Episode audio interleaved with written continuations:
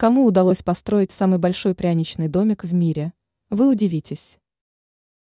Пряничный домик тесно связан с традиционным празднованием Рождества и Нового года, поэтому многие стараются его приобрести или приготовить самостоятельно.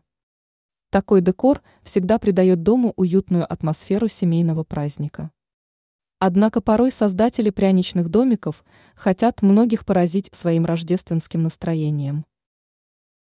Кому удавалось построить самые большие кондитерские изделия? Пряничный домик из Блумингтона. Еще в 2006 году в одном из крупных торговых центров установили весьма впечатляющий пряничный домик. На его производство ушло огромное количество продуктов. К примеру, пришлось потратить чуть менее 6,5 тысячи килограммов пряников и целую тонну конфет. Высота пряничного домика превысила показатель в 18 метров.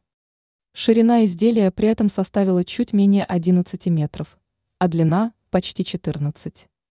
Данный пряничный домик становился рекордсменом книги рекордов Гиннесса. Техасский пряничный домик. Данное изделие получилось даже более впечатляющим. Для приготовления домика было использовано более 7 тысяч яиц. Для декора было принято решение использовать более 20 тысяч конфет. Для строительства потребовалось более тонны сахара и более трех тонн муки.